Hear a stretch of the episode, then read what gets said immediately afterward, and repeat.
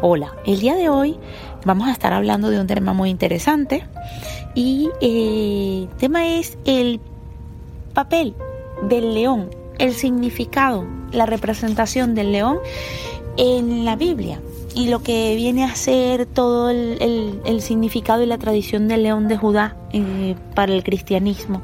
Le voy a pedir a Dios que me ilumine para que estas palabras que les dejé aquí puedan ser de provecho para eh, sus vidas. Y bueno, vamos a comenzar a analizar, a, a, comentar qué es el león. El león, bueno, es un mamífero felino, ¿sí? Y es uno de los animales más importantes del reino animal, valga la redundancia, y ha sido uno de los más representados en, la, en el arte a lo largo de la historia.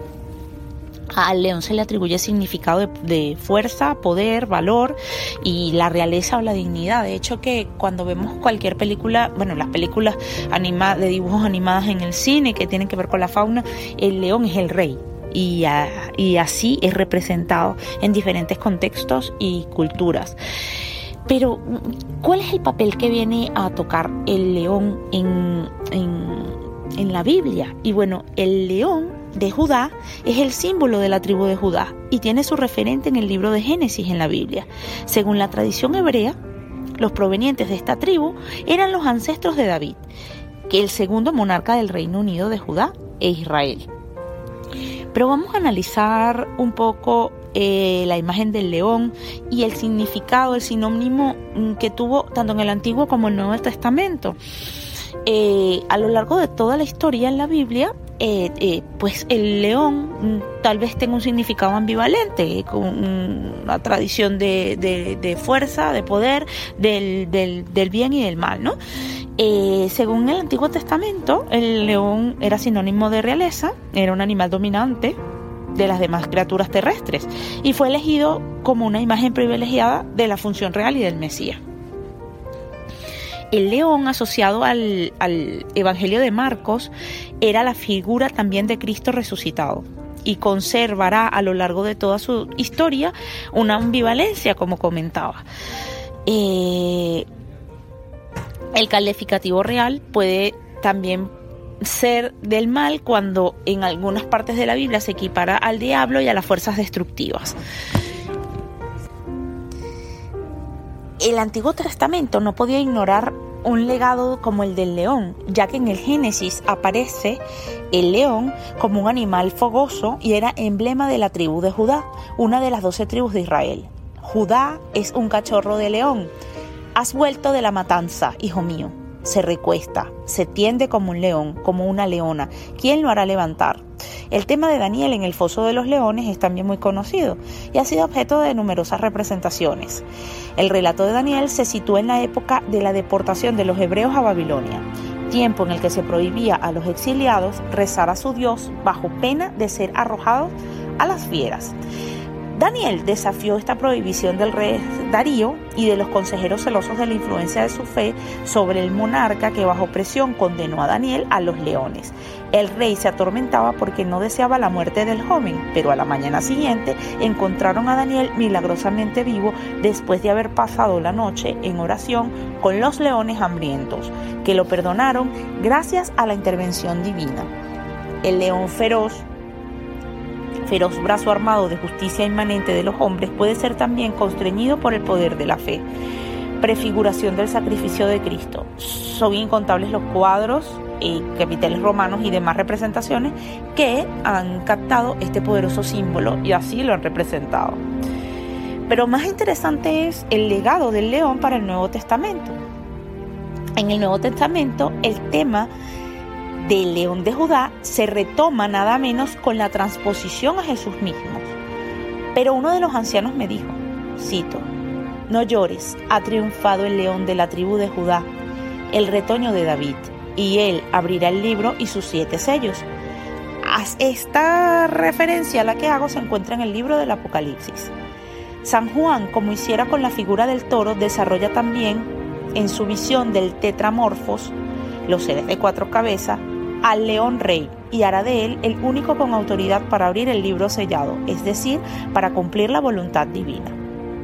El león ya no es una metáfora, ni el brazo armado de los hombres, sino la simbolización de Cristo resucitado, que al vencer sobre la muerte anticipa nuestra propia resurrección.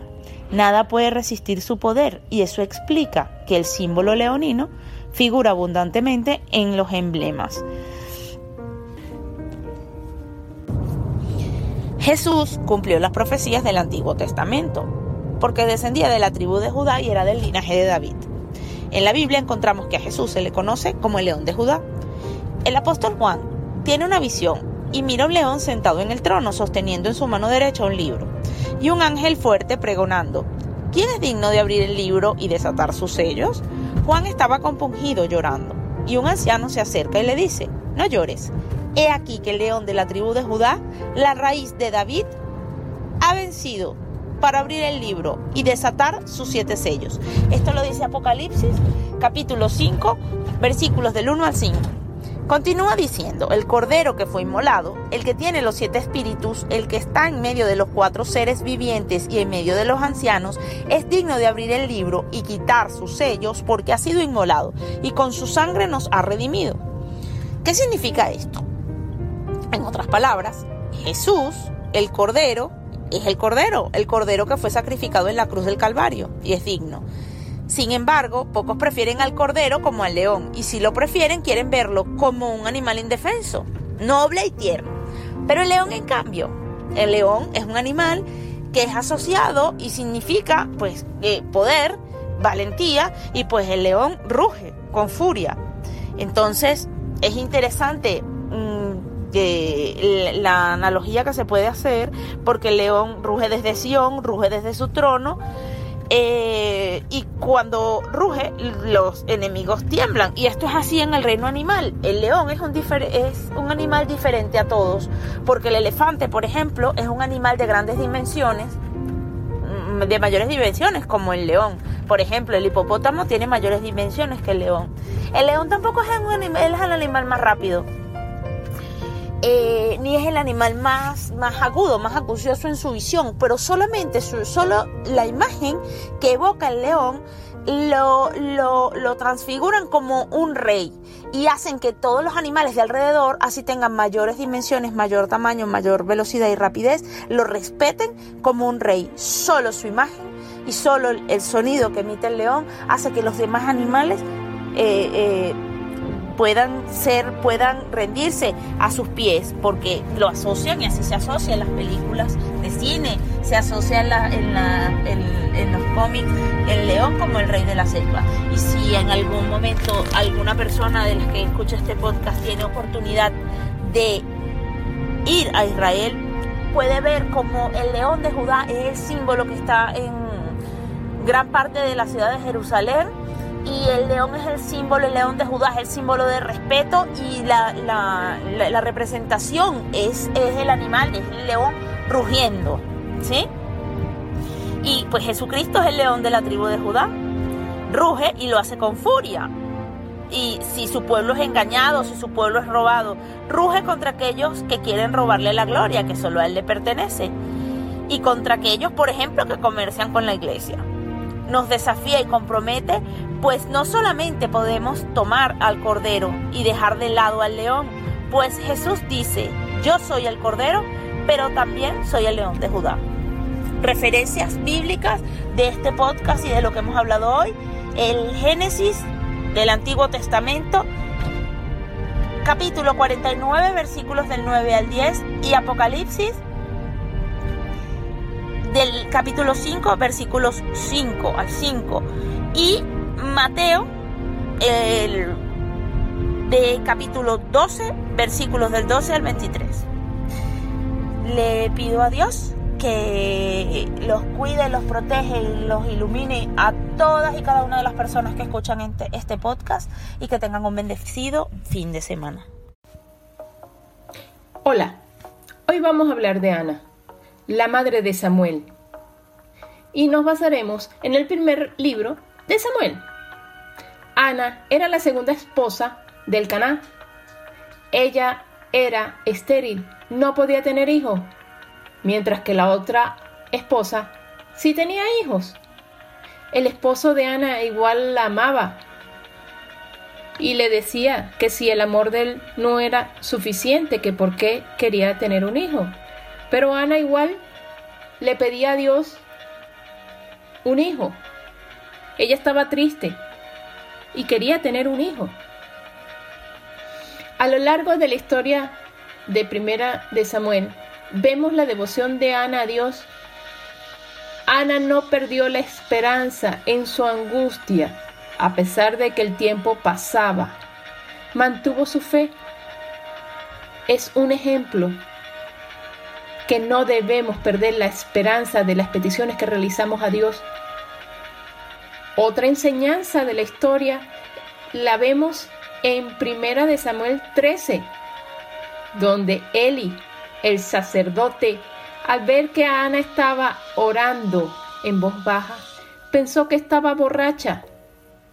Nosotros a los ojos de los demás podemos parecer borrachos o locos a realizar nuestra petición, pero hay que seguir con la esperanza que Dios nos dará lo mejor.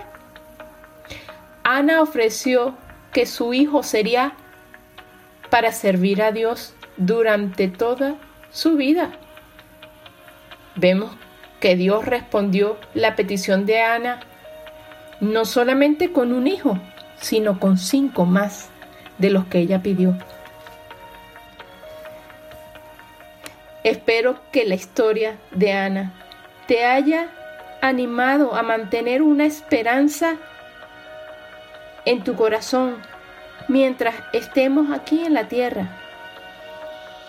Todos los dolores, la espera y las oraciones que no tengamos respuesta aún, mantengamos nuestra fe y nuestra esperanza.